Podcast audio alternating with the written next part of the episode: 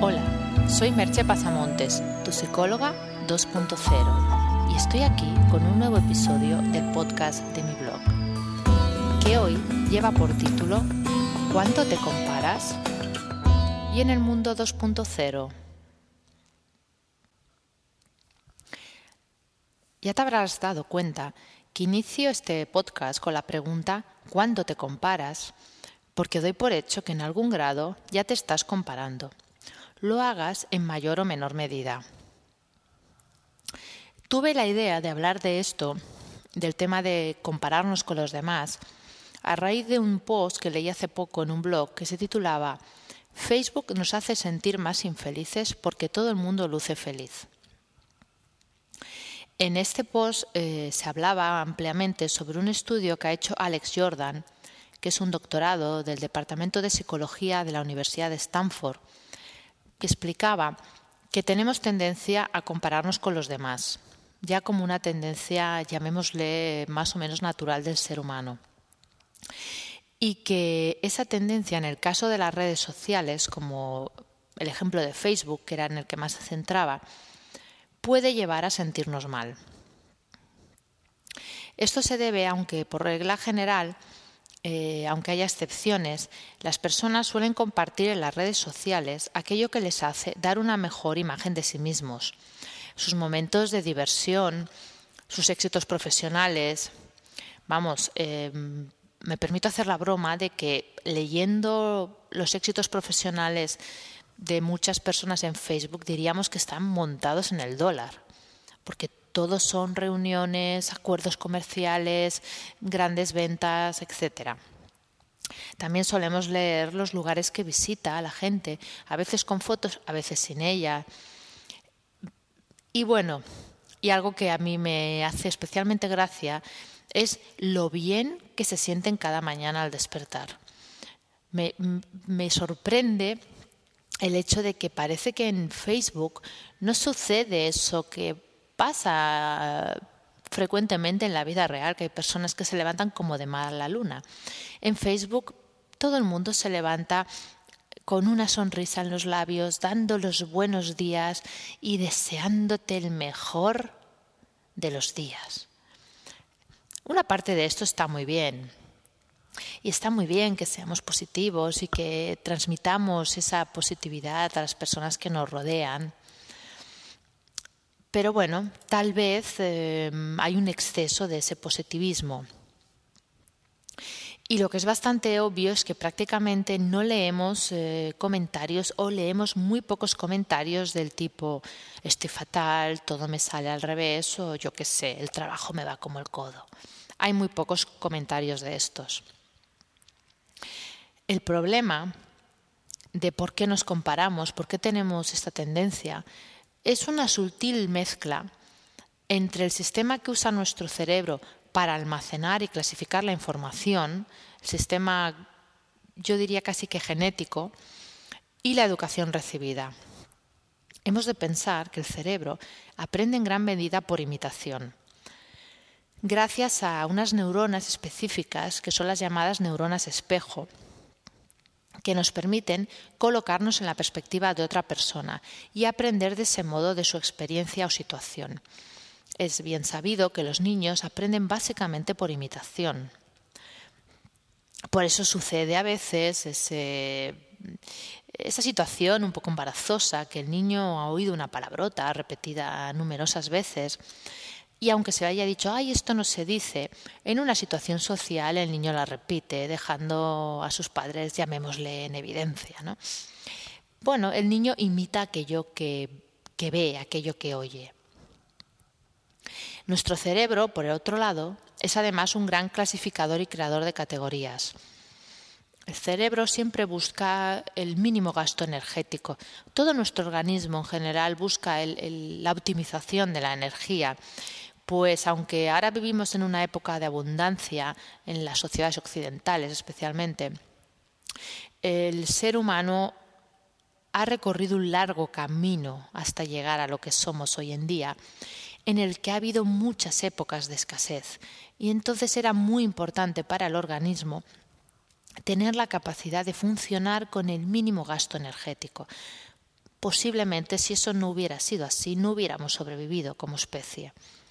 Entonces al cerebro le resulta mucho más fácil y le ayuda a economizar esta energía tan valiosa, clasificar al mundo y a las personas en subtipos y categorías previamente establecidas, que no el hecho que tener que realizar todo el proceso de comprensión de la realidad en cada nueva situación en que nos encontramos. Por eso se dice aquello de la primera impresión es la que vale, ¿no? Ya que solemos clasificar a alguien en los primeros 20 segundos de conocerle, aunque luego también dicen que necesitamos 10 años para confirmar esa primera impresión. Pero eso sería otro tema. Como hemos dicho antes, había dos partes en este por qué necesitamos compararnos. Una era la parte de cómo funciona nuestro cerebro y la otra la educación recibida.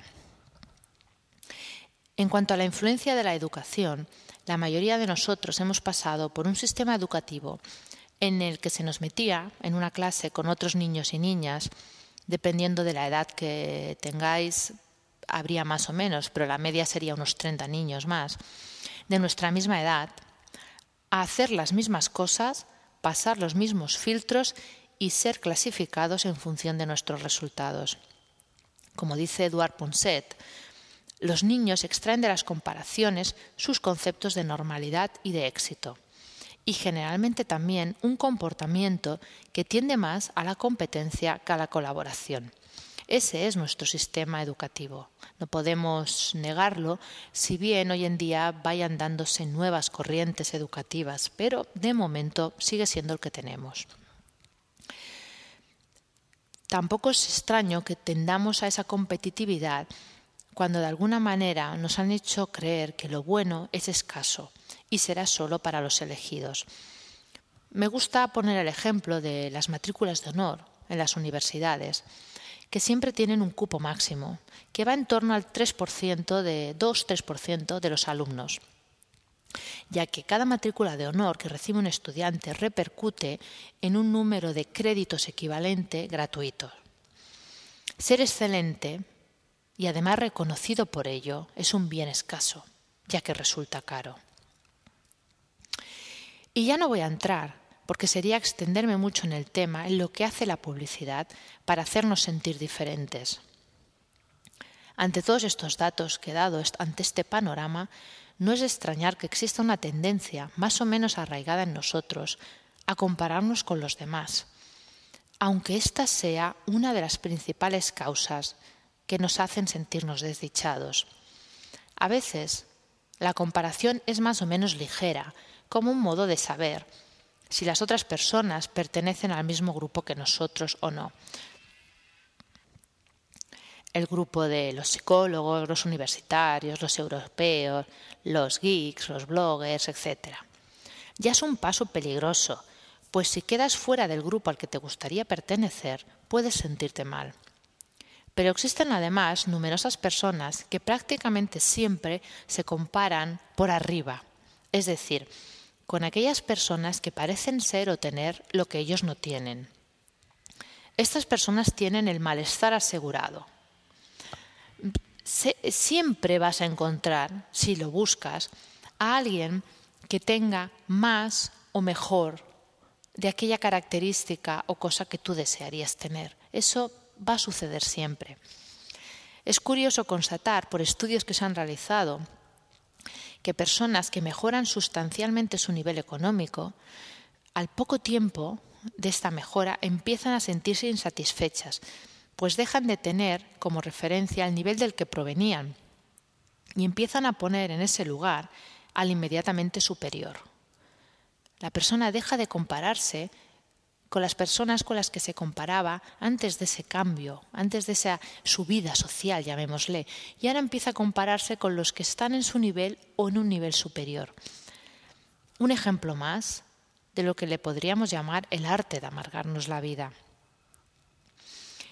Pero es que para acabarlo de complicar, la mayoría de esas comparaciones, como bien dice el estudio que hemos nombrado al principio, se hacen sobre una base parcial y distorsionada no tenemos conocimiento de toda la realidad de las otras personas, solo vemos una parte, esa que anhelamos o directamente envidiamos, o esa que el otro nos muestra.